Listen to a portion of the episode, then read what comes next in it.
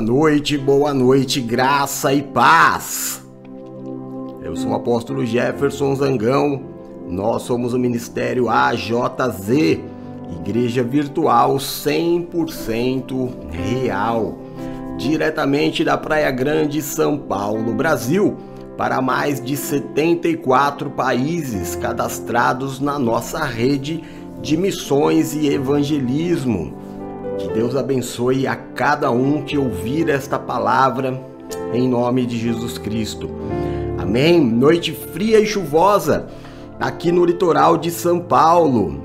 É bastante frio aqui em São Paulo, pelo menos no litoral sul de São Paulo. A coisa tá fria e eu amo. Graças a Deus. Pois a Paulinha me diz como é que tá aí na zona leste de São Paulo.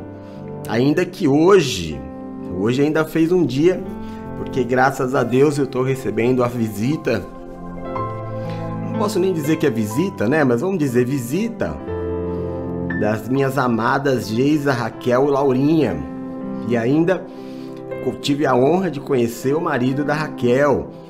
Glória a Deus. Então, ainda puderam até aproveitar a praia hoje, mas agora aquela garoinha danadinha, aquele ventinho maroto, olha para dormir a melhor pedida que tem. É, hoje dia 1 de julho, a primícia do mês de julho, as coisas velhas se passaram e eis que se fizeram novas todas as coisas.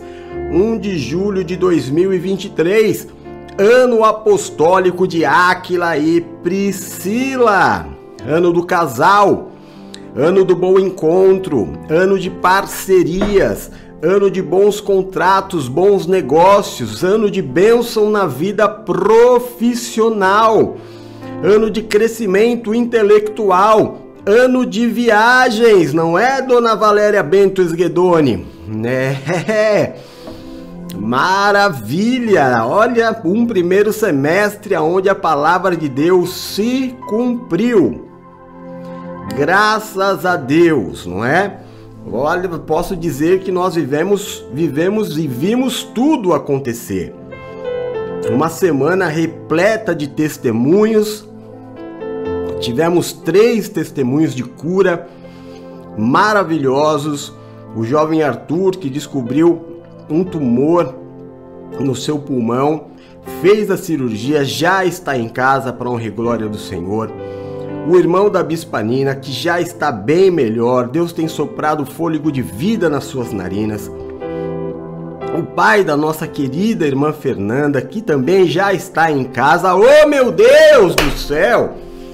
Que maravilha! Que maravilha! Que bênção! A dívida perdoada da nossa querida, amada Elvira. Ufa! Só essa semana muitos milagres, muitos, muitos milagres.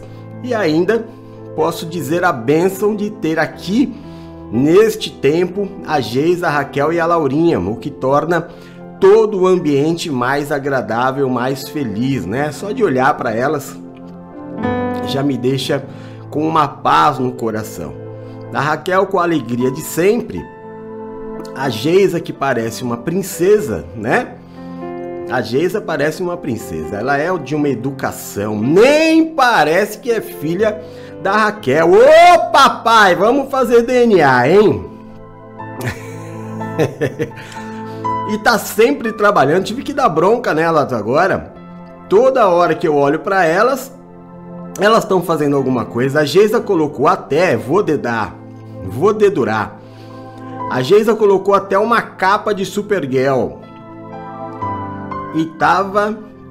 Olha, e a Raquel fez um almoço delicioso. Meu Deus do céu, que bênção! Como é bom a reunião da família, né? Como é bom a reunião da família. Ainda mais que desta vez não vai precisar ficar todo mundo é, apertado aqui em casa, porque elas vão ficar numa casa só para elas. Olha como Deus é bom, hein? Oh meu Jesus, olha, se eu colocar no papel para contar Memórias do ano apostólico de Aquila e Priscila. Vou te falar isso porque a Nina nem entrou ainda, hein? Não entrou a Nina, não entrou a Silvia, que já fizeram viagens. Aliás, a Nina fez viagens, né? A madrinha e o padrinho já viajaram também. A Paulinha já viajou também. Todo mundo com certificado, crescimento intelectual, espiritual. Dizer o que, meu irmão? Dizer o que? Quando nós recebemos esta promessa do ano de Áquila e Priscila, lá em, em dezembro de 2022, dizer o que? Que nós terminaríamos, não é? Ontem, o primeiro semestre, com tantos milagres é, abençoados. Eu acho que só um não aconteceu. Pelo menos que eu esteja sabendo. Porque às vezes o apóstolo é o último a saber. Já aconteceu. Já aconteceu. Agora, a bênção do bom encontro, da parceria, da amizade, já aconteceram muitos. Né? Aconteceu com a Valéria. É, lembra que teve a, tem a bênção da amizade, de negócios, de bênção. Tem a bispa que começou um novo trabalho com uma amiga, dando super certo. Muitos milagres. Milagres assim, da bênção prometida lá em dezembro acontecer neste primeiro semestre. E nós podemos olhar para trás e dizer: Ebenezer, até aqui nos ajudou o Senhor. A palavra de Deus não volta vazia e jamais se frustrarão aqueles que esperam e creem que o Senhor existe. Amém? E que Deus nos abençoe. É esta oração que nós vamos fazer hoje. Que Deus abençoe este segundo semestre. Claro, hoje às 6 horas da manhã, eu estava aqui firme e forte, já consagrando o nosso mês. Ontem à noite a Bispa Nina já fez a nossa Santa Ceia. E a gente vai andando. E eu glorifico a Deus neste primeiro dia do, me, do, do mês e do primeiro semestre já estar servindo a Deus o dia inteiro. Né? Ou eu estou descansando, ou eu estou servindo a Deus. Esta que é a realidade deste primeiro dia. Então, seis horas da manhã já estava tudo pronto. As redes sociais já estavam cheias de mensagens, palavra pronta. O tema de, de amanhã, que começa o nosso jejum do mês de julho, a cura do leproso. Então é mês de limpeza, mês de purificação, mês de milagres. Meu Deus do céu. Tá esperando o que, irmão? Acorda aí, como diz a bispa Paula, desperta tu que dormes. Daqui a pouco a gente tá em dezembro e você não viveu os milagres. Por quê? Porque tá contando o carneiro pular cerca. Opa! Vamos acordar, hein? Vamos despertar para esses próximos seis meses aí, no nome de Jesus. Boa noite, Bispa Paula, linda da minha vida, graça e paz, Bispo Duck, não tão lindo, mas da minha vida, graça e paz. Bruna, minha princesa, meu amor maior, meu sonho, graça e paz. Raquelzinha, minha alegria mais do que nunca. Graça e paz, seja bem-vinda. Geizinha, oh meu, a Geis é um sonho, meu Deus do céu. Eu não canso de dizer, ah, você é um pai babão. Sou babão, sou babão, irmão. Eu vejo qualidade, eu vou e eu falo mesmo. Ah, não tem defeitos? Deve ter, viu, meu irmão, mas eu não tô procurando, não. Em quem anda comigo, eu estou procurando é qualidade. Então, Deus seja louvado pela vida da Geizinha, The Princess Geisa. Amém? É, e, Laurinha, não esqueci de você não, viu? É, eu tô ligado. Valéria, meu amor, não faz isso comigo não. Não faz isso comigo não. Volta logo, pelo amor de Deus. Dá uma olhada nas suas coisas aí. Vê se o meu cartão do PicPay não ficou na tua bolsa. Vem trazer para mim. É, quem mais tá aqui? Marcelão Presente de Deus. Seja bem-vindo. Dá pra, um, fazer um favor para mim, Marcelo? Uma beijoca instalada na bochecha da sua irmã. Uma beijoca instalada na bochecha da sua mãe. E um abraço esmaga-ossos no seu fiote. Por favor, tá? e seja muito bem-vindo. Quem mais tá aqui? Ô Carlão! Carlão, que o, o Carlão agora tá no grupo da igreja, rapaz! Glória a Deus, hein, Carlão? Te amo, seja bem-vindo. A casa é sua, aliás, a família é sua. Use e abuse. Fechado? Então tá bom. É nós que tá aqui é nós que tá aqui. Então, vamos que vamos. Essa camiseta, essa blusa aqui, ó, bonita, de festa junina que eu ganhei, é do Bispo Duck, tá? Presente do meu fiote. Vamos que vamos? Então vamos à leitura do texto. O último texto. E a palavra de hoje é forte, hein? A palavra de hoje é forte.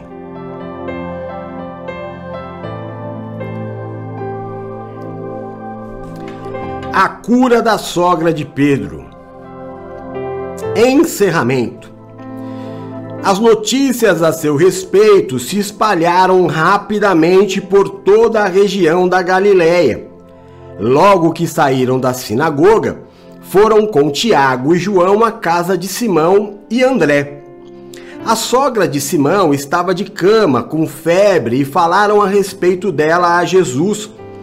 Então ele se aproximou dela tomou-a pela mão e ajudou-a a, levantar-se. A febre a deixou e ela começou a servi-los. Ao anoitecer, depois do pôr do sol, o povo levou a Jesus todos os doentes e os endemoniados. Toda a cidade se reuniu à porta da casa. E Jesus curou a muitos que sofriam de várias doenças. Tinham também expulsou muitos demônios não permitia, porém, que estes falassem, porque sabiam quem ele era. Marcos 1, 28 a 34. E aconteceu, estar de cama enfermo de febres e desinteria, o pai de Públio, que Paulo foi ver, e havendo orado, pôs as mãos sobre ele e o curou. Atos 28, versículo 8. Digo-lhes a verdade: aquele que crê em mim fará também as obras que eu tenho realizado. Fará coisas ainda maiores do que estas, porque eu estou indo para o Pai. E eu farei o que vocês pedirem em, no... em meu nome, para que o Pai seja glorificado no Filho. O que vocês pedirem em meu nome, eu farei. Amém? Glória a Deus. Vamos orar e consagrar este encerramento de culto de semana e vamos consagrar também este mês de julho, já que muitos de vocês não estavam na oração da manhã. Amém? Então vamos orar. Senhor nosso Deus e nosso Pai, é no nome do teu Filho Jesus Cristo, nosso Senhor e Salvador, o Messias, o Yeshua HaMashiach, o prometido, o enviado, o Filho de Deus, o Deus da nossa vida e da nossa salvação, aquele que era, o que é e o que há de vir. Aquele, meu Deus, que é o Todo-Poderoso, Rei dos Reis e Senhor dos Senhores, que governa as nossas vidas, que cuida de todos aqueles que nele crê. E nós cremos no sacrifício feito na cruz. Nós sacrifício, nós acreditamos no sangue derramado na cruz que nos curou dos nossos pecados.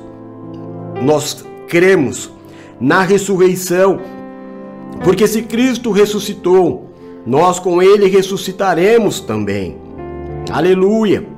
E um dia todo joelho se dobrará, e toda língua confessará que Jesus Cristo é o Senhor. Deus, nós declaramos todos juntos Ebenezer, porque se chegamos ao final do mês de junho e adentramos neste primeiro dia do mês de julho, primeiro dia do segundo semestre, é porque com certeza existem planos a nosso respeito, é porque existe um propósito para cada um de nós, muito além do que podemos enxergar, muito além do que podemos imaginar. É o Senhor quem sabe os pensamentos que tem a nosso respeito. E são pensamentos de vida e não de morte, para nos dar o fim com o propósito de prosperidade que tem para cada um. Santo, santo, santo é o Senhor. Se não fora o Senhor neste primeiro semestre, Israel que o diga, quando os homens se levantaram contra as nossas vidas, certamente teríamos sido reduzidos a nada. Mas por tua graça, paz e misericórdia, nós permanecemos de pé mais uma vez declaramos: Louvado seja o Senhor, Santo é o Senhor. Meu Deus, confessamos a Ti as nossas iniquidades, os nossos pecados. Confessamos a Ti que somos falhos, fracos, frágeis, dúbios nos nossos pensamentos, confusos, que muitas vezes não fazemos o bem que desejamos mas o mal que não desejamos quando percebemos já fizemos. Nos perdoa, Senhor. Nos perdoa porque muitas vezes somos espontâneos demais. Não pensamos para falar. Magoamos, ferimos pessoas com as palavras que saem da nossa boca. Poderíamos ter sido mais gentis. Poderíamos ter sido mais educados. Poderíamos, meu Deus, ter buscado o fruto do espírito que é o autocontrole. A emoção certamente nos levou ao pecado. O desejo certamente nos levou ao pecado.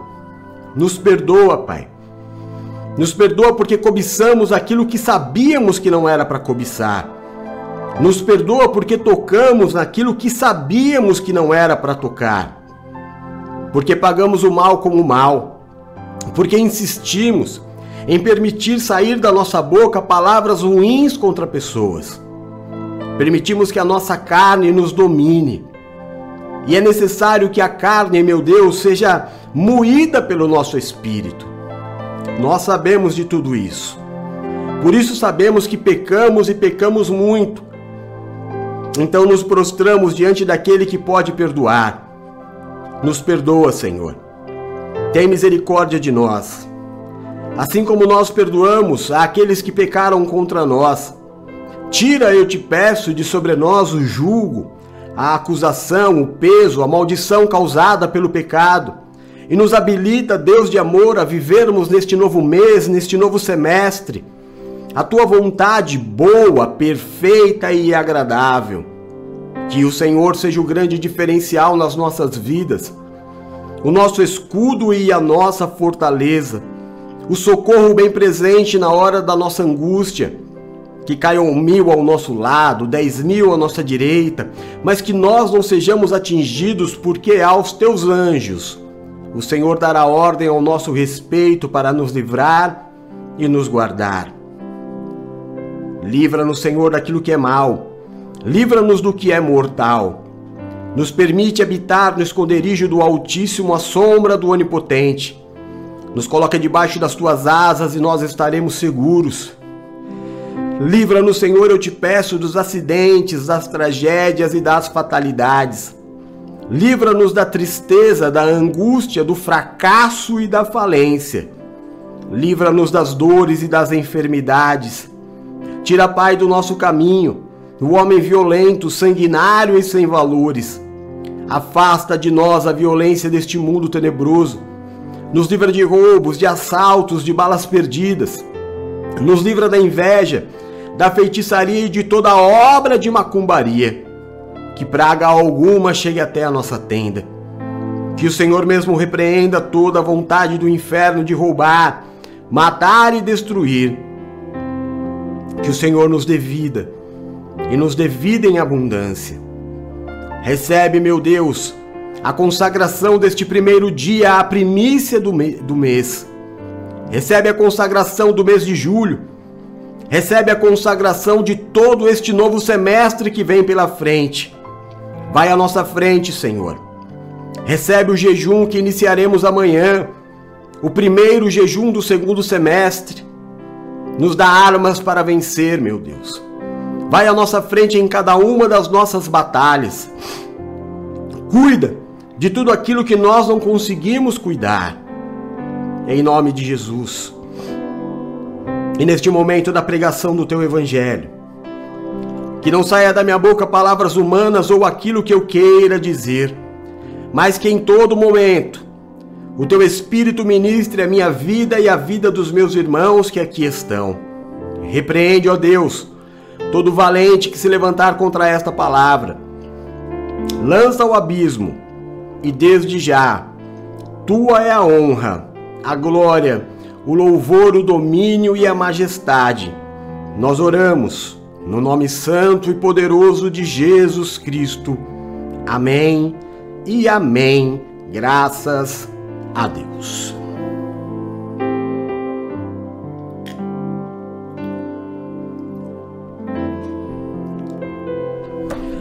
Amém? Então vamos lá encerramento da semana. Recebemos esta palavra lá no domingo e o Espírito Santo de Deus ministrou o nosso coração durante toda a semana sobre o milagre da cura da sogra de Pedro. Existem muitos detalhes, é uma, é, é uma linha o milagre, não é? Praticamente uma história que passa se você estiver lendo a, a Bíblia sem muita atenção, vai passar desapercebido. Mas é um trecho que tem muitos detalhes. É um trecho que traz uma curiosidade, que traz uma. É, como é que eu vou te dizer? Uma polêmica sobre a vida de Pedro. Porque muitos vão dizer: então Pedro era casado? Se, a, se ele foi curar a sogra, bem provável que ele seja casado. Então Pedro se separou. A Bíblia não diz. Não é? A Bíblia não diz. Porque a Bíblia não trata, sabe, irmão? É, a Bíblia não é uma biografia. E esse é o grande problema de muitas pessoas que leem a Bíblia. As pessoas esperam uma biografia contando uma história completa de alguém, e isso não existe. Nem a história de Jesus, claro, principalmente. A Bíblia vem de Gênesis até Apocalipse, nos preparando para Jesus e ainda assim nos dá um pequeno, uma pequena ideia do que é Jesus do Deus Todo-Poderoso, então, a gente jamais vai poder explicar, não é? Então eu tenho que ter isso na minha mente. Por exemplo, é, eu tenho conversado com a madrinha esses dias sobre Elias. Ela estava com curiosidade e eu comecei a falar algumas coisas sobre o profeta Elias. Perdão. E o que a Bíblia diz sobre Elias? Quem eram os seus pais? De onde veio? Onde nasceu? Elias simplesmente aparece. E por que, que a Bíblia não conta os detalhes de Elias? Porque a, a Bíblia não é um livro de biografias. A, a Bíblia é, uma, é um livro que conta o poder de Deus e a vontade de Deus para o seu povo. E pessoas que para isso foram usadas por Deus para que a sua vontade se cumprisse na terra. Amém? Então não se sabe muito de Elias, não se sabe muito de Eliseu, não se sabe muito de Geazi. Conta-se uma história quase completa de Moisés. Mas nós vamos saber de Abraão quando ele já tem 50 anos de idade. Não é verdade? Conta-se a história de Paulo quando ele aparece no apedrejamento de, de Estevão. Pedro e os discípulos a mesma coisa. Tudo que nós sabemos a mais são de estudos feitos por historiadores, pessoas que se interessaram por histórias específicas. Porque não nos interessa a história de vida de nenhum dos personagens. A Bíblia é um livro que nos leva a Jesus. Então não dá para a gente cravar o que realmente aconteceu com esses dois apóstolos. Pedro, que aparece hoje, vai aparecer poucas vezes neste ano apostólico de Áquila e Priscila nas ministrações, porque os personagens são Áquila, Priscila, Paulo e Apolo, né? Mas neste milagre em específico, o milagre de Jesus que nós estamos falando, é, Paulo ainda não existia na, no rebanho de Jesus. Era Pedro quem estava com ele. E fala de, da sogra de Pedro, e depois não se fala absolutamente nada mais sobre a esposa de Pedro. Alguma lamentação que aí você pode entender, ah, tá vendo? Separou. Ou de saudades. Hoje, por exemplo, eu estou extremamente triste. Muito triste. Com pouca vontade de fazer é, as coisas. Por quê? Porque minha mulher e meu filho estão longe de mim. Então, é, é muito provável que você me veja hoje mais uma pessoa. Dá para ver que eu tô com umas olheiras, né? São situações mais difíceis. Então, se eu for falar hoje sobre vida sentimental, talvez eu seja mais melancólico. Mas não significa que eu me separei da minha esposa, e sim que eu estou distante da minha esposa. E o que Pedro pode ter vivido é a distância da sua esposa, por quê? Porque estava com Jesus. E não era inteligente da parte de nenhum homem levar mulheres para missões. Porque eles sabiam que seriam maltratados por muitos, rejeitados por muitos, agredidos por muitos, apedrejados, presos, não é? Então, não era, é, como é que eu vou te dizer, inteligente. É, expor a mulher desta forma. Então, pode ser que Pedro tenha se separado? Pode. Pode ser que Pedro lamentasse a distância? Sim. O mesmo acontece com Paulo. Mas aí eu tenho as minhas é, impressões, porque qual é a mais bendita de todas as mulheres? Qual é a mulher mais fantástica da Bíblia? E olha que a Bíblia traz mulheres, né? Para os pastores que não gostam muito, que elogiam as mulheres, a Bíblia traz mulheres poderosas, muitas mulheres cheias do Espírito. É, a gente tem lá Débora, que é base do nosso ministério. Nosso ministério é um defensor do ministério da mulher, né? Débora ministrava debaixo de uma árvore. Ah, mas ela não era pastor. Débora ministrava debaixo de uma árvore e o povo se reunia para ouvir Débora pregar. Ah, mas ela era juíza e se colocava debaixo de uma árvore para pregar para o povo. Tá bom? Tá. E fala de Estéres, fala de Ruth, fala de Noemi, e fala de Raquel, e fala de Lia. Que Lia uma mulher que eu vou falar para você. Lia é uma mulher que precisa ser estudada. As filhas de Ló, de, as filhas de, de Jó, Karen Apuk. Meu Deus! cada uma mais maravilhosa que a outra. Você sabia que as mulheres mais sábias da Bíblia são as filhas de, de, de Jó? Uma delas, Karen Apuk, eu não consigo esquecer esse nome, não sei porquê. Mas de todas elas, Maria é a mais bendita. Maria é a mais maravilhosa. Agora, Maria não estava com Jesus em todos os seus milagres. Maria não andava com Jesus. Então dá para a gente entender. Mas apóstolo, como que Maria não estava com Jesus? Não estava, irmão.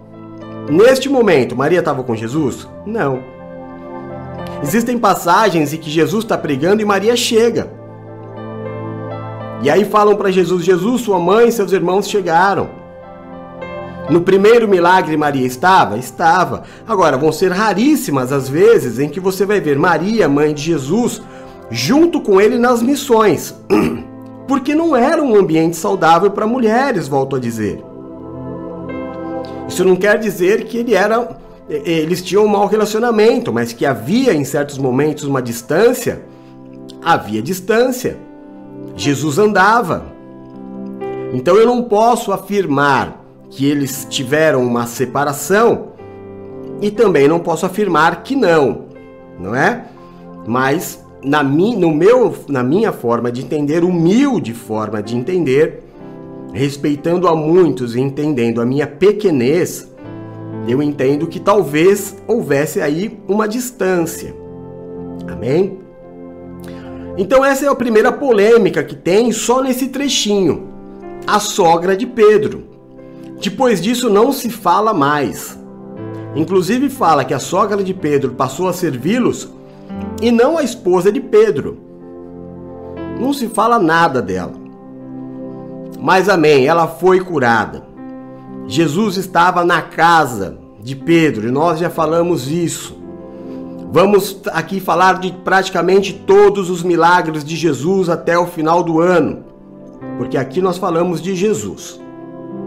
É, os profetas são muito bem-vindos, eles são um ótimo tempero para as histórias de Jesus, mas o centro sempre será Jesus, sempre será a igreja. Tá bom, irmão? Para você que não é do ministério, para você entender como é que a gente faz aqui, como é que qual, qual é o nosso proceder. Nós só pregamos Jesus, sem ignorar o Antigo Testamento, tá? Então, Jesus faz é, 90% dos seus milagres na rua, em casas, e pouquíssimos dentro do templo. A cada sete dias, Jesus tinha como uma obrigação judaica estar no templo e todas as vezes que ele estava no templo, havia manifestação de milagres. Como todas as vezes que ele estava na rua, havia manifestação de milagres. João, ele nos diz que é impossível nem que o mar se transformasse em tinta, escrever tudo que Jesus fez enquanto esteve conosco. Por isso que eu digo, irmão, a Bíblia não traz um tiquinho do real poder de Jesus. Quando a Bíblia diz que toda a cidade, só nessa passagem, que toda a cidade foi até a porta de Pedro. Ah, mas não era lá uma cidade muito grande. Tá bom, irmão. Então pensa como quiser. Então coloca aí 100 pessoas na cidade. Já você não quer pensar uma cidade grande? põe 100 pessoas doentes na frente da, da porta de, de Pedro. Que tipo de doenças? O que, que é mais é, forte?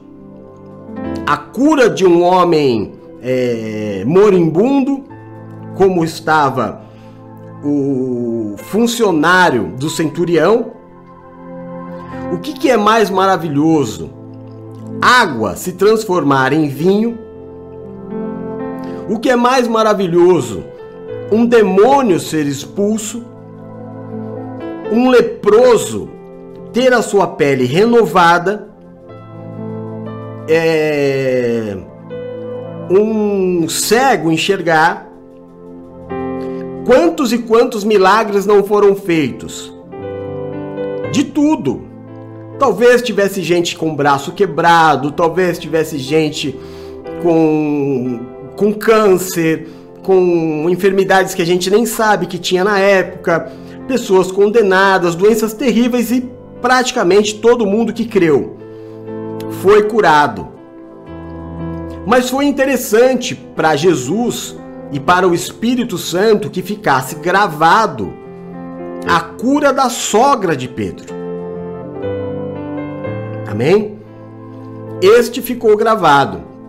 E agora, depois que nós, a partir de amanhã nós vamos para outros milagres, porque Jesus sai dali e fala agora é hora de irmos para outros lugares.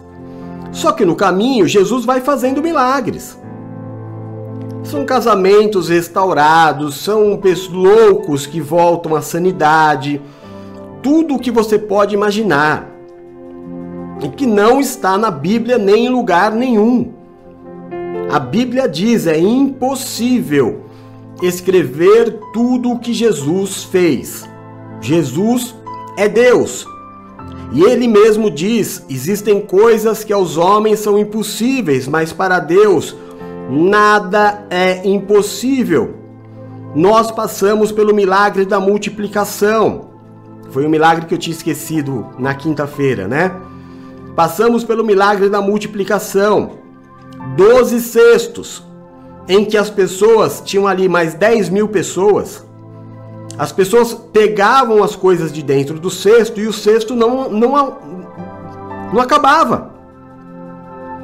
Depois que os apóstolos serviram todas as 10 mil pessoas e comeram com fartura, os discípulos voltam para Jesus com os 12 cestos cheios, como se ninguém tivesse pego. Isso é uma coisa. Você fala assim, ah, já é normal, eu já ouvi falar tanto disso, mas irmão, para para pensar. Para aí para pensar. Você abre o teu, a tua geladeira, você vai lá, tira um Danone. Saiu um Danone. Você vai lá e pega uma Coca-Cola, saiu uma Coca-Cola. Quando você volta, não tá lá. Final do mês você tem que abastecer. Você já imaginou você abrir sua geladeira, pegar a Coca-Cola e quando você voltar a Coca-Cola tá lá? Pegar o Danone e quando você voltar o Danone tá lá. Danone é, é iogurte, tá, irmão? É que a gente fala, né? Fala marca ao invés de falar o, o produto. Tem algumas coisas que é assim, né? Gilete, bombril, que é a palha de aço, é a lâmina de barbear. Bom, mas não há limites para Deus. Jesus, quando ele morre, ele ainda permanece na terra na sua ressurreição. E ele diz para os apóstolos que todo o poder foi dado a ele, Jesus Cristo por ele ter cumprido, ele foi premiado com todo o poder do Pai. Toda a autoridade do universo, Jesus diz do universo, tudo, todo o poder dos céus e da terra nos foi dado. E ele dá este poder para os apóstolos construírem as igrejas. Construir a igreja é ganhar vida, não é levantar prédio não é? E eu vi ontem uma foto do universo. A primeira foto é, que se tem do universo por completo, né? Uma redonda, um, um, tipo um disco assim. Tudo que os, as pessoas planejam quando falam da Terra plana é a imagem que tem, né? Uma borda e todas as galáxias que galáxia, você sabe, né? Uma galáxia é uma galáxia. Os sistemas solares, os planetas que são praticamente é, poeirinha. Dentro dessas poeirinhas, uma dessa poeirinha é a Terra e essa poeira habitada por milhares e milhares de filhos de Deus. E dentro dessa poeirinha que não dá nem para ser vista pelo universo de tão pequena, é como se você precisasse de um microscópio para enxergar a Terra. E aí dentro da Terra você vê que existem é, montanhas, aí você põe mais profundo o microscópio, você vê seres vivos, né? Seres humanos, animais. Aí você vê que dentro desses seres humanos e animais existem outras vidas ainda menores que precisam de microscópios para serem vistos. É um sistema muito, muito complexo que nada nem nada poderia criar a não ser Deus. Claro, nós estamos vivendo a pior fase da Terra. Nós estamos vivendo a pior fase dos seres humanos que nos leva a crer que nós estamos chegando no final, o que nos leva a crer que qualquer dia nós vamos dormir e vamos acordar no céu. Tem muita gente que diz assim: ah, eu não vejo a hora de ver Jesus voltar. Nós não veremos. A igreja vai ser levada antes. Jesus vem depois, né? Então não veremos Jesus voltar. Agora, diz que não tem um, uma data.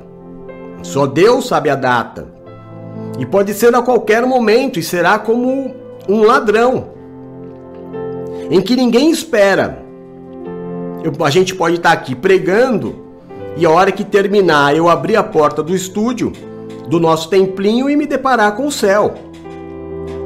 Hoje eu postei um vídeo, eu não sei se todos puderam ver, é, de uma cena maravilhosa.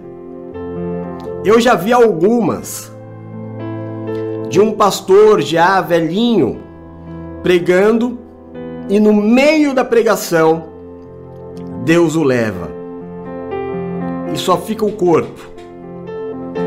Todo mundo vai acudir, mas ele já está na glória. Você já imaginou? Que bênção, irmão. Você não vê a, a última expressão dele, não é uma expressão de dor. Não há uma expressão de falta de ar, não há uma expressão de fraqueza. Ele simplesmente é levado. E a carcaça cai e não tem uma expressão de ai, tô passando mal, opa, tive uma tontura. Não, ele tá falando, puf, caiu, levou. Tem uma outra da Assembleia de Deus que tem um senhor que a irmã tá cantando, o anjo veio te pegar, e ele levanta a mão. E fica, irmão. Aí os pastores estão do lado, cutucam ele, a mão cai. Aí começam a mexer nele, já foi. Já foi sem dor, sem, sabe? Sem é assim. É como um ladrão da noite, será assim conosco. De repente, sem aviso, vai ficar tudo quanto é corpo de cristão brrr, caído no chão ou puff, sumiu. Como diz a música é, Apocalipse, né, do Cates Barnett, apóstolo Estevão. De repente, ó, cadê os loucos? Cadê aqueles caretas que falavam de Jesus? Nunca mais os vimos por aí? É, subiu. E os planos e as tristezas, e o eu te amo que eu deixei para falar amanhã, e o, o pedido de perdão que eu deixei para a melhor ocasião, e a reconciliação que eu tinha deixado para que o tempo é, preparasse uma situação não é? E a conversa que eu tive de ter com o meu marido, com o meu filho e não tive, e a correção que eu tive que fazer com o meu marido, com o meu filho, com minha esposa e não fiz, e a correção que o pastor tinha que ter dado na igreja e ficou com medinho e não deu, e agora não dá mais tempo. Quantas pessoas já não morreram deixando para fazer amanhã? Ah, você vê aqui, irmão, eu tô com uma olheira danada, né? Talvez você olhe e diga assim: ah, o apóstolo não está em condição de pregar hoje. Mas eu não estou pregando, quem está pregando é o Espírito, eu só estou emprestando a minha carcaça. E claro, a hora que eu sair daqui, cabuft na cama. Não tenha dúvida disso. Mas nós temos que estar preparado, irmão. Porque dos nossos erros a gente sabe, né? Os nossos erros diários a gente sabe. Ninguém precisa falar. O que eu preciso me empenhar, fazer força, é para fazer o bem e o certo. Por isso eu preciso ouvir a palavra. Por isso eu preciso de um pastor. Eu não estou falando a verdade, irmão. Se eu estiver mentindo, fala para mim. Ninguém precisa te ensinar ou te é, incentivar a fazer o errado. A gente faz. Mas para fazer o certo, precisa ter um chato. Precisa. Precisa ter um pastor que chama, precisa ter um pastor que dá bronca, precisa ter um pastor, alguém que vai ficar na tua cabeça e você fala assim: "Ah, eu vou fazer, senão ele vai me encher a paciência". Eu vou assistir o culto porque senão o apóstolo vai ficar triste comigo. Às vezes você não faz nem por você. Mas você tem alguém que está te estimulando, né? Ou te perturbando, como você melhor achar, para que você ouça a palavra, para que você esteja em comunhão, para que entre nos teus ouvidos várias e várias vezes o nome de Jesus. Porque durante o dia você ouve muitas e muitas vezes, muitas vezes, palavras ruins, agressivas, palavras que te desmotivam, palavras que te entristecem, palavras que te diminuem. E todas essas palavras têm efeito em você. Não adianta você dizer assim: "Ah, comigo não, eu sou o bonzão". Não tem o bonzão, irmão. Tem aquele que não demonstra.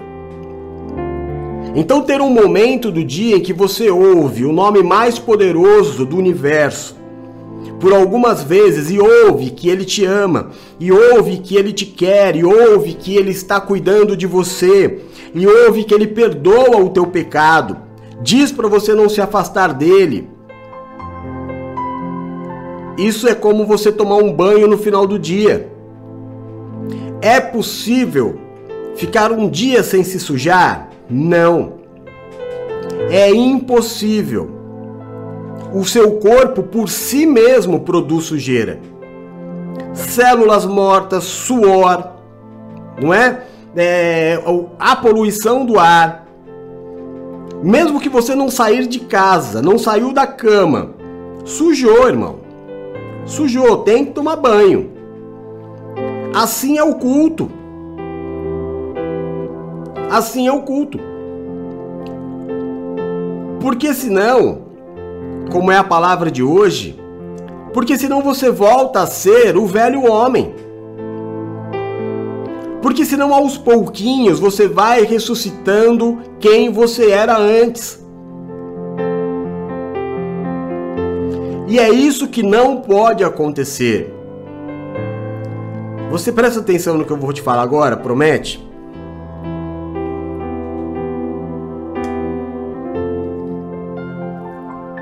Promete para mim que você vai prestar atenção no que eu vou falar agora?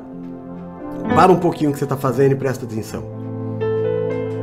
Antes de amar a igreja, de amar Jesus, de amar o apóstolo como você ama hoje, você não gostava de nada disso. Não é? Então você não passava pela tua cabeça um sábado à noite tá ouvindo um culto.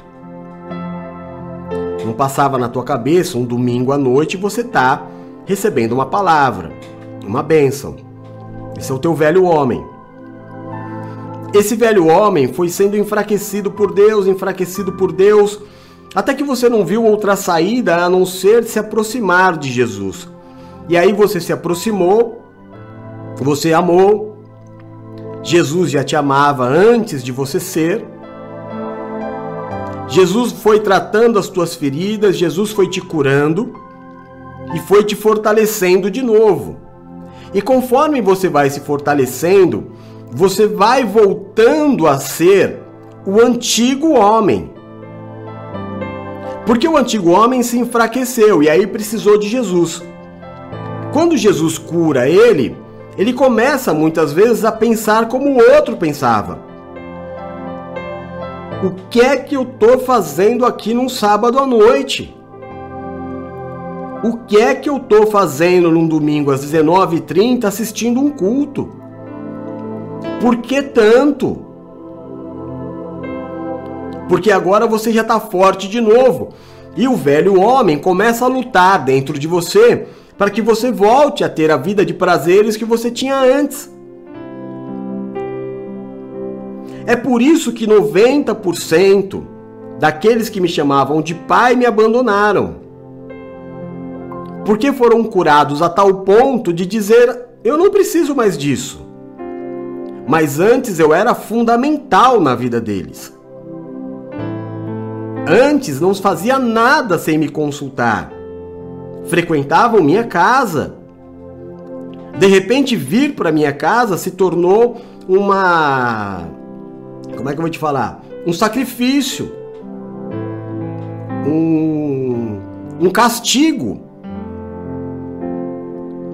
Porque eu, eu morava a uma distância da igreja que não é muito diferente pelo menos em tempo, por causa de, de trânsito, é, semáforos, essas coisas, não dá muita diferença de vir para cá, não. Mas toda semana, no início deste ministério Nascidos para Vencer, havia-se um grande prazer de estarem na casa do apóstolo. Quem está aqui daquele tempo, Paula, ô Nina, meu amor, você está aí? A Nina, o Du, né? A Bruna viveu isso na pele. Havia um grande prazer de comer o pão com salsicha gigante que o apóstolo fazia, da maquininha de café e eu fazia os cafés especiais, e era uma festa e ninguém queria ir embora. Por quê? Porque estava todo mundo sedento, era o melhor da vida deles. Eu tenho vídeos aqui gravados de é, declarações de amor a melhor coisa que aconteceu na nossa vida, nós te amamos. Pai para cá, pai para lá, paizinho para cá, paizinho para lá. De repente curou. Aí tem outros prazeres que eu quero. Agora eu tô bem. Agora eu tenho outras coisas. Agora eu quero casar. Agora eu quero ganhar dinheiro. Agora eu quero apóstolo. Agora, olha, Deus falou comigo não é mais o meu tempo. Agora é tempo do velho homem tomar conta de mim. Agora é tempo do velho homem viver e conquistar tudo que ele não conquistou. E aí vai. Sempre é assim. Pelo menos com a maioria das pessoas é assim. As pessoas vêm interessadas em alguma coisa. Ou é em uma cura, ou é em alguém. A gente lembra, né, Paulinha? Tinha uma, uma, uma diaconisa que veio de outra igreja e ela era uma benção. Eu nem me recordo o nome dela, mas também não precisa escrever, se você lembrar. Ela veio, foi recebida, foi ungida é, né? Porque ela já era diaconisa, nós a ungimos, a recebemos, confirmamos a unção dela. Ela trabalhava na igreja, me chamava de pai, e olha, era, e era uma benção. Até que um dia, um dos meninos do que, que tocavam na igreja saiu. E aí ela não falou nem tchau.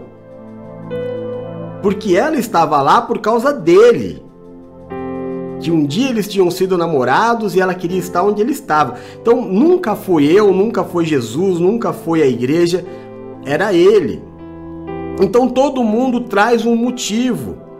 Ah, eu vou por causa de tal pessoa. Ah, eu. E aí, irmão, vai se tratando com, com pessoas que não estão acostumadas com, esta, com esse tipo de falsidade. Porque quando você me diz eu te amo, eu creio. Quando você diz eu te amo, eu abro as portas da minha casa para você. Quando eu te chamo de filho, é porque tudo que eu tenho é teu. Amém? É porque para mim é muito sério, porque para Deus a palavra é muito séria. Porque para Deus a palavra ela é tudo. Porque tudo foi feito através da palavra. E a palavra é Jesus.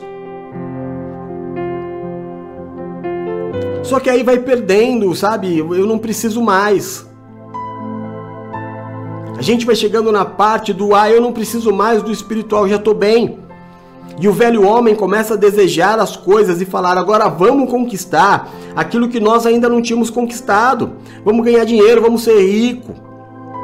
A casa, o carro, o sexo, as festas, a, o, o namoro, o bom encontro. Aí namora com qualquer um. Namora com o primeiro que aparece porque a carência é gigante. Eu já passei por isso.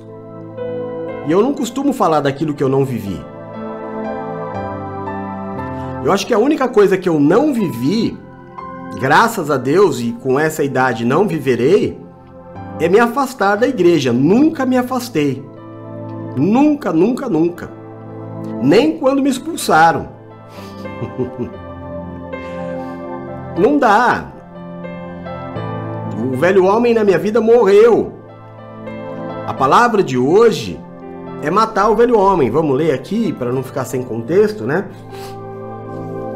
Sexto tópico: não ressuscite o velho homem, muito menos os velhos medos.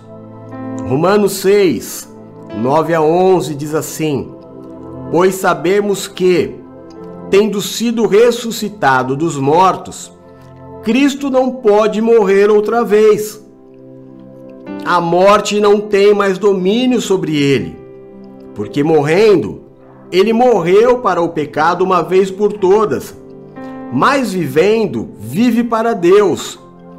Da mesma forma, considerem-se mortos para o pecado, mas vivos para Deus em Cristo Jesus. Romanos 6, de 9 a 11. Se no batismo nós morremos, o velho homem morreu.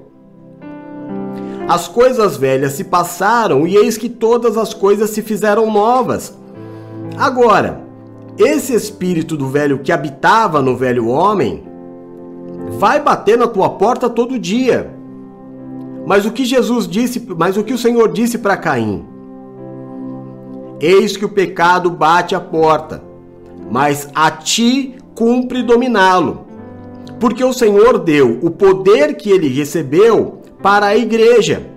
Ele prometeu para Pedro, antes de morrer, que Pedro seria a pedra, ou seja, o apóstolo, o homem, seria a pedra fundamental da igreja, que a porta do inferno não prevaleceria.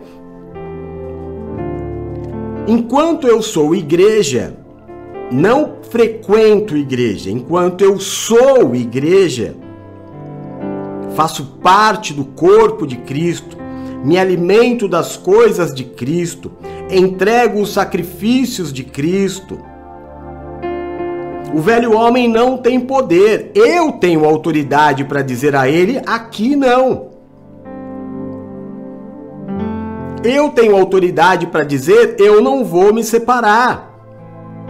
Eu tenho autoridade para dizer: eu vou melhorar. Eu vou parar. Porque hoje, maior é o que vive em mim do que aquele que vive no mundo. E aquele que vive no mundo era aquele que habitava o teu velho homem. Então, irmão, os convites, eu fico vendo as postagens da, da Princess Jayce. Agora eu batizei ela de novo, outro nome. Agora é a Princess Jayce. E ela coloca sempre muito isso, né? Hoje ela, eu estava vendo o status dela, ela postou sobre é, a retaliação que os cristãos receberam na China. Cortaram a luz dos cristãos para proibi-los de, de ler a Bíblia. Né? Uma história mais ou menos assim. Então ela, ela tá sempre ligadinha naquilo que os anticristos fazem com quem é de Cristo. Então eu não quero ser igual. Eu não quero ser igual aos anticristos. Cristo, né? anticristo. O plural é os anticristo. tá? Não é Cristos, anticristo.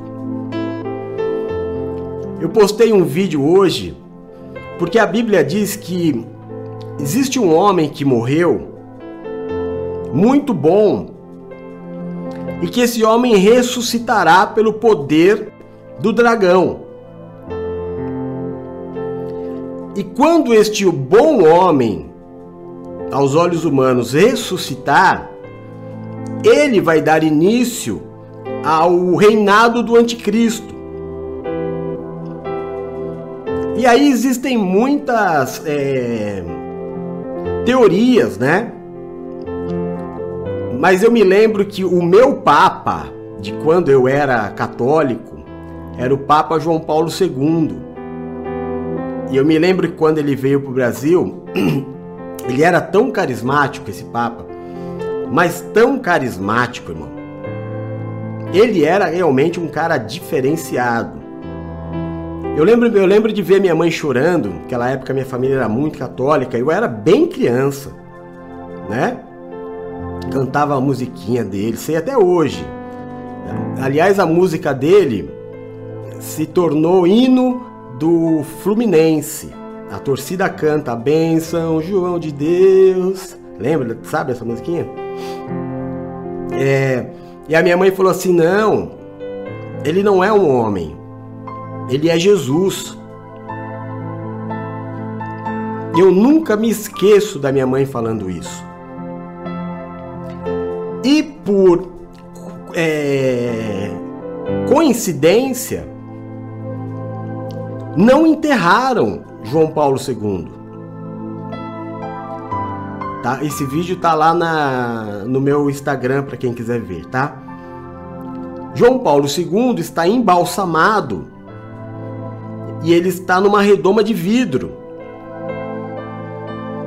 Então há uma teoria e assim na maior parte das pessoas, claro que não dos católicos, né? Óbvio que não. É, que dizem que ele é o homem que vai ressuscitar. Pode ser. É que essa coisa, né, irmão? A gente, se a gente tiver um pouco de inteligência, a gente tem que entender uma coisa. Quando alguém fala mal de alguém para mim, eu tenho que pensar quem é essa pessoa, né? Então alguém que eu não conheço vem falar mal da Geisa para mim. Ops, ops, ops, perdão. Da Princess Jace. Vem alguém e fala assim: Você que é o apóstolo Jeff Zangão? Sou eu. Preciso te falar umas coisas sobre a Princess Jace. Por favor. Olha, ela é isso, isso, isso, isso, isso, isso, isso, isso, isso, isso, isso, isso, isso, e fala uns absurdos da Princess Jace. Aí o que, que eu tenho que fazer? Acreditar? Absolutamente. Eu preciso saber quem é essa pessoa. Ah, essa pessoa é um ex-namorado dela. Ah, então tá explicado. Ah, essa pessoa é um cara que foi apaixonado por ela a vida inteira e ela nunca deu oportunidade. Ah, então tá explicado. Não, essa pessoa é alguém que amava uma pessoa que casou com a Geisa. Ah, tá explicado. Ah, essa pessoa é um vizinho que não gosta da Geisa. Ah, tá explicado. Não é? Quem é que veio falar mal? Preciso saber. E não acreditar. Agora, alguém, por exemplo, que eu sei que é muito próximo, a Raquel e a Geisa são tipo carne e unha. É mãe, filha e, neto grudado. Se a Raquel vem falar muito mal da Geisa para mim, eu vou ficar triste e vou procurar saber. Porque eu sei que a Raquel ama a Geisa. E a, perdão, Princess Jace. Não é? Quando nós estávamos, quando eu estava no outro ministério, começou uma perseguição muito grande em cima dos meus líderes espirituais, do meu pai e da minha mãe espiritual, apóstolo Estevão e bispo Sônia. Mas era uma perseguição absurda. Algumas coisas que eles até faziam, mas eles aumentavam em 700%. Tá, não tô aqui para defender ninguém. Mas aí é, saiu uma matéria na, em uma revista muito famosa da época com dados, né, uma pesquisa feita pela PUC. E aí muitos irmãos vieram e falaram ao apóstolo, eu era, eu era bispo na época, né? Bispo, olha, o que, que o senhor diz? É a PUC, né? Uma instituição muito conceituada no país. E eles fizeram essa matéria aqui sobre os líderes da igreja. Eu falei, irmão, a primeira coisa, quem é que está falando? Eles falaram, já dissemos, apóstolo, é a PUC. Eu falei, você sabe o que é PUC? Eles falaram, sim, uma universidade. Eu falei, mas você sabe o que significa PUC? Não, não sabemos. Eu falei, então eu vou falar. É Pontífice Universidade Católica. Não espere que, a, que o catolicismo proteja ou fale bem de qualquer pessoa evangélica. E vice-versa. E vice-versa. Estou protegendo ninguém, nem falando que estava certo nem errado. Mas existem matérias que eu não posso ver. Você vai esperar. É, a gente não fala de política, né? Mas estou só dando um exemplo. Você vai esperar que a empresa mais poderosa de telecomunicação do país fale bem do antigo presidente que agora está inelegível? Não. Não, você sabe que se você assistir jornal lá, você só vai ouvir as coisas erradas que ele fez. E eu não estou dizendo que é mentira, não. Só estou dizendo que o que ele fez de, de, bom ou certo não vai ser mostrado, mas tudo que ele fizer de errado vai estar mostrado lá. Então eu preciso saber filtrar. Filtrar. E isso tudo, irmão, para te falar do velho homem. Você não pode mais andar como você andava antes, mas é sempre uma escolha sua. O Senhor diz que todos os dias ele coloca diante de nós dois caminhos: um que leva para a vida, um que leva para a morte, um que leva para a bênção, um que leva para a maldição. E é você quem vai escolher. Ah, apóstolo, mas como é que eu vou escolher? Indo sempre pelo caminho da luz. O caminho da luz é aquele que não maltrata, é aquele que não prejudica, é aquele que não busca o próprio interesse, é aquele que tem autocontrole, é aquele que é grato de coração, que jamais vai se esquecer de quem um dia estendeu a mão, porque o velho homem é ingrato. Amém? O velho homem, ele, quando ele volta para a vida da pessoa, ele faz com que ela se torne uma, a pessoa mais intragável do mundo. Porque ela machuca, faz questão de machucar pessoas que a ajudaram muito. Você vê a loucura da, dessa pobre mulher chamada Vanessa Urach? Andressa Urach, né? Ela precisou muito, entrou numa religião foi muito ajudada e ajudou muito. Quando o velho homem bateu na porta, que né, ela se sentiu saudável de novo, ela falou: Não, vou voltar a conquistar tudo que eu era. Porque ela mesmo relata, as pessoas olhavam para ela com nojo. E ela não estava acostumada com isso, ela estava acostumada que as pessoas olhavam para ela com um olhar desejoso. O que, o que alimentava ela a vaidade dela era todo mundo olhar para trás quando ela passava. Agora ela estava num lugar onde Deus estava tratando ela.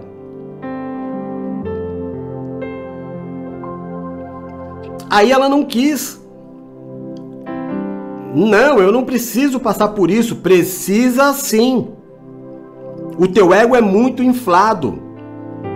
Você chegou ao fundo do poço por causa do teu ego, por causa da tua vaidade. Você quase morreu por procedimentos estéticos. Precisa passar sim. Precisa passar por esse tempo de humilhação, sim. Só que aí ela foi sarando, sarando, sarando, mesmo num ambiente que ela disse que ela não era bem tratada, mas ela era grata, ela ia melhorando, ela ia dando ofertas altíssimas porque tinha dinheiro.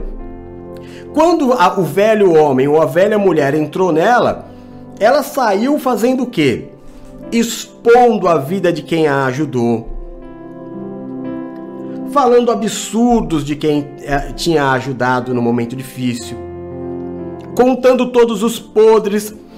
Por exemplo, irmão, a Nina, ela vem aqui todo, todo mês.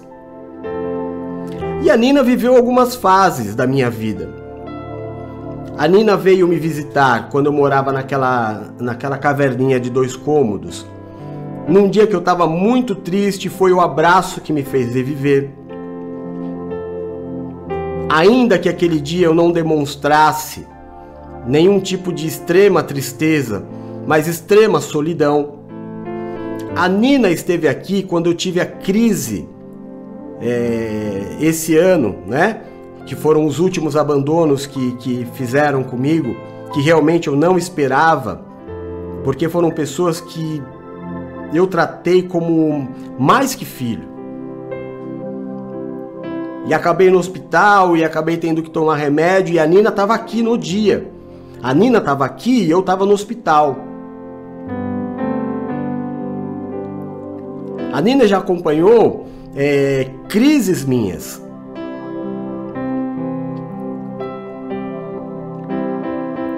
Mas eu tenho certeza absoluta que isso ficou dentro dela só.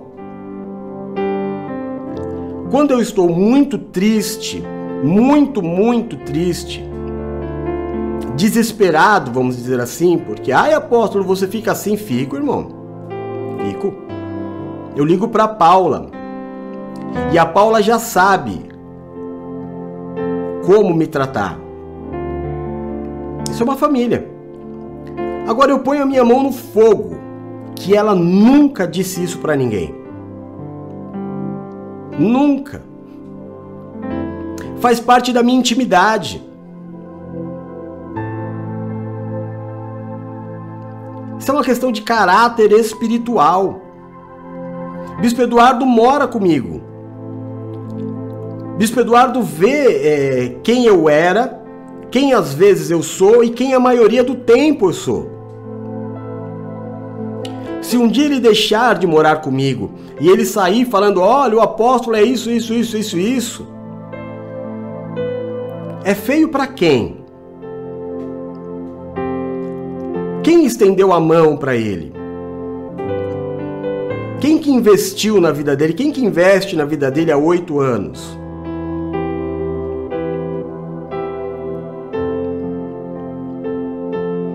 Sabe, eu vou, eu vejo errado e eu saio escandalizando.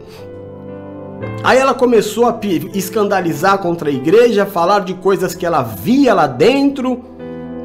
Se ela estava dentro é porque ela já era recebida, ela já era íntima. Aí entrou com um processo na justiça para reaver dinheiro que ela tinha dado por gratidão. Aí voltou à prostituição. Aí se arrependeu de ter ido para prostituição. É, tirou o processo contra a igreja. Olha, olha como a pessoa fica maluca. Uma semana depois que ela abandonou a prostituição, devol... tirou o processo da igreja, uma semana depois ela voltou à prostituição. É uma luta, irmão.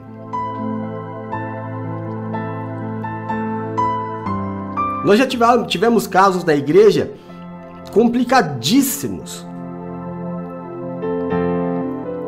Uma pessoa que arrumou um namorado e aí começou a expor para esse namorado que ela tinha a vida de todo mundo.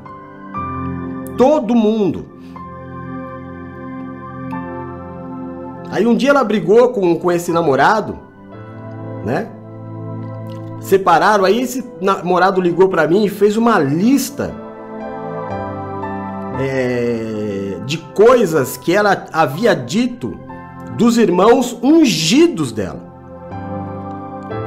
E o que é pior, das autoridades. Ele só não falou nada da minha vida, talvez para me preservar, mas das outras autoridades, dos bispos, falou de todo mundo, de coisas íntimas. Claro que isso não terminou bem. Mas eu estou falando tudo isso para você entender como é vergonhoso você voltar ao vômito. Porque, meu irmão, uma coisa é o que eu vou te garantir: não existe felicidade plena longe de Jesus. Você vai precisar de novo. Você vai precisar outra vez. Você tem duas escolhas: ou você permanece em pé, limpo, ou você deixa o velho homem tomar conta de você, vai viver aí alguns aninhos no prazer, com a ilusão de que está feliz, até que esse castelo de areia desmorone e você precise de novo. Só que, irmão, é difícil voltar depois, sabe? O ser humano tem um negócio chamado orgulho, ego, que é difícil de tratar. Então não permita que o velho homem renasça. Deixa ele lá onde ele está, longe. Nada de trazer consigo mais sete demônios. Já era ruim, com mais sete, então misericórdia. Estou bem com Jesus. Tô bem aqui. Ixi, tô muito bem. Sabe? Oh, meu Deus, minha vida mudou. Tô vendo milagres. Jesus está agindo. Não é que eu tô num lugar só é, que tá me fazendo bem. Eu tô vendo milagres acontecer. Eu tô vendo a palavra profética liberada acontecer. Pessoas que há muito tempo não tinham um certificado, só esse ano já está com dois, três. Crescimento intelectual. Pessoas que há muito tempo não viajavam, viajaram. Muitas pessoas estão fazendo várias viagens. Como eu disse, só do bom encontro é que eu não vi ainda, mas não sei se alguém está me, é, me enganando, né? Mas eu acho que não. Eu acho que os solteiros da igreja realmente estão. É, eu tenho uma. tem uma amiga minha que é católica que ela falou assim: Ai, apóstolo, acho que eu vou lá pra tua igreja, viu? Eu falei: Por quê, irmã? É muito diferente. Você não vai se acostumar, não. Ela falou: Não, a gente está na época de Santo Antônio. Eu já coloquei o Santo Antônio mergulhado na água, eu já amarrei o Santo Antônio. Eu já coloquei o Santo Antônio de ponta cabeça e não resolve. Sabe o que eu acho? Eu falei o quê?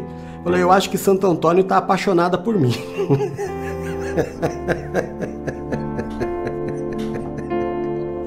eu falei, então pode ser. Mas nesse caso você vir para cá não vai resolver, não. Não vai, não vai deixar de te de ser apaixonado por você. Ai, são coisas engraçadas, né? Que acontecem nessa nossa vida. Oh, meu Deus do céu. Santo Antônio se apaixonou por ela, não deixa ela se relacionar com ninguém. Mas, benção. Mas é isso. É assim que a gente vai encerrar essa semana, deixando esse alerta para você. O Senhor quer curar as tuas asas. eu vi um criador de pássaros, era calopsita. E ele mostrou um criador de aves ensinando como cortar as asas do passarinho, para que ele possa ficar andando pela casa. E ele falou assim: não é errado fazer isso, o pássaro não sofre mas eu prefiro de outra forma. Aí todo dia de manhã ele abre a janela, a calopsita dele sai voando, são duas ou três.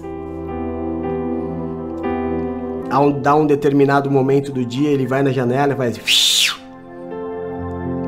Aí as três voltam, já vão pro puleirinho. E ele falou: Eu prefiro assim. Eu prefiro que ela tenha o poder de ir mas volte porque ama, não porque não consegue sair. Não deixe o velho homem ingrato, maldoso, invejoso, mau caráter voltar a dominar a tua vida. Amém? Eu declaro e profetizo sobre a tua vida. Eu abençoo este novo mês que se inicia na sua vida. Como homem de Deus, como ministro da palavra do Senhor, como apóstolo constituído por Deus e não por homens, eu abençoo o teu mês de julho e este novo semestre que se inicia. Eu declaro e profetizo as bênçãos do ano apostólico de Áquila e Priscila, renovados neste novo semestre. Eu declaro e profetizo um semestre de paz e boas notícias. Eu declaro e profetizo um semestre de conquistas e vitórias. Eu declaro e profetizo que neste último semestre do ano, problemas que pareciam insolúveis vão ser resolvidos diante dos teus olhos pelo poder de Deus e pelo teu posicionamento de fé. Eu declaro e profetizo que neste último semestre do ano apostólico de Áquila e Priscila, Deus vai mudar a tua sorte diante dos teus olhos. Deus vai te curar. Deus vai tratar as tuas feridas. Deus vai curar a tua família, o teu casamento. Deus vai trazer para você um tempo de prosperidade que você não esperava. Coisas que estavam retidas na tua vida há muito tempo, talvez há anos. Neste segundo semestre, Deus vai derramar sobre você tudo aquilo que estava retido. Eu profetizo que você vai receber neste tempo novo, neste último semestre do ano, a notícia que você tanto aguarda, a assinatura do contrato que você tanto aguarda. Eu profetizo todos os meses um bom negócio feito na sua vida profissional. Eu profetizo que não faltará na tua vida o pão na mesa, todos os dias da sua vida. Eu declaro o suprimento sobrenatural do Senhor a presença do Espírito Santo de Deus na tua vida, na tua casa e na tua família. Declaro livramentos do Senhor poderosíssimos. Eu declaro Deus tirando da tua vida, da tua casa e da tua família o espírito da morte. Eu declaro e profetizo que o Senhor te livrará da peste perniciosa, dos dardos inflamados do maligno do laço do passarinheiro e da mortandade que assola ao meio-dia. Eu declaro que Deus enxugará as tuas lágrimas e você terá uma mudança de sorte e dias de honra. O pur será transformado em purim. A forca preparada contra a tua vida servirá de enforco para aqueles que a levantaram contra você. Nenhuma arma do inimigo contra a tua vida prosperará. Deus estará à tua frente todos os dias, fazendo diferença na vida daquele que serve para aquele que não serve. Deus estará na tua vida todos os dias, fazendo diferença na vida do justo e do perverso. Porque o Senhor é o nosso pastor e nada nos faltará. Agindo o Senhor na nossa vida, ninguém impedirá. Nós tudo podemos daquele que nos fortalece, porque o nosso Deus, ele é fiel. Dele é a honra, a glória, o louvor, o domínio e toda a majestade. Nós oramos no nome santo e poderoso de Jesus Cristo. Amém e amém. Graças a Deus.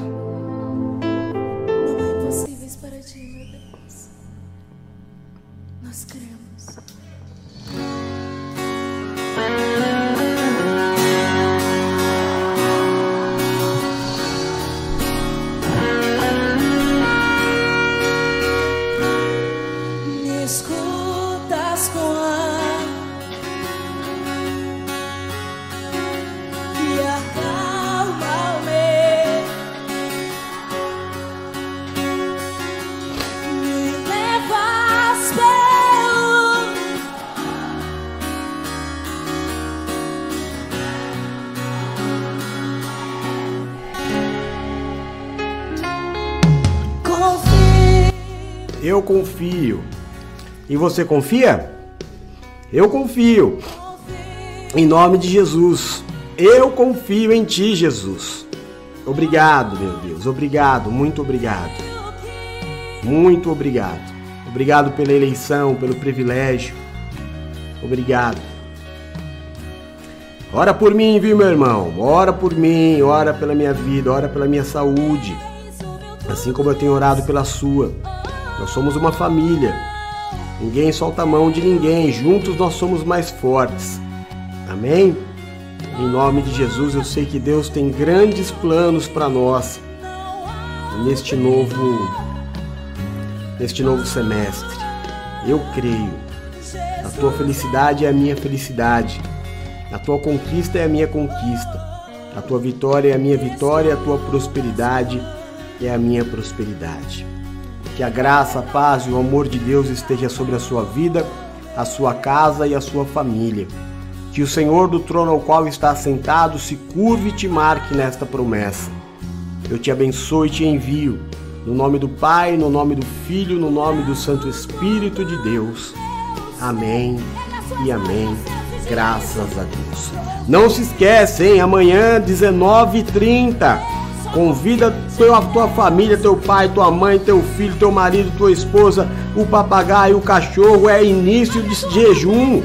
O primeiro jejum do novo semestre. Vamos que vamos, irmão. Fé em Deus. Vamos batalhar, chamar os céus para lutar as nossas guerras. Somos mais do que vencedores. Vamos falar sobre a cura a semana inteira. Semana de jejum, Semana da Cura do Leproso. Vamos conhecer essas, essa história.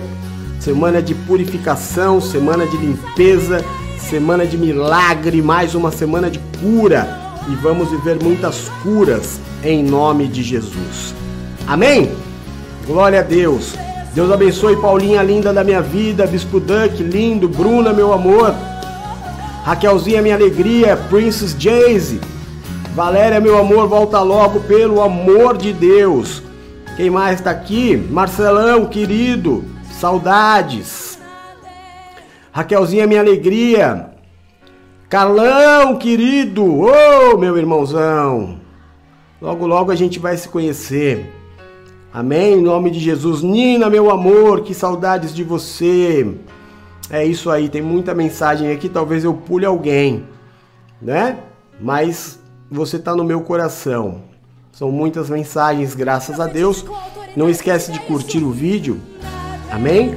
E compartilhar com aqueles que você ama. Mesmo que eles assistam a reprise do vídeo, ainda assim é uma grande bênção. Amém? Então, glória a Deus. Sabe para onde eu vou agora? Pra cama! É, eu não sei você, Diz que todo mundo espera alguma coisa de um sábado à noite, mas ó, isso aqui é cama e para lá que eu vou. Fechou?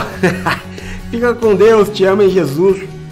Beijo, fui, tchau.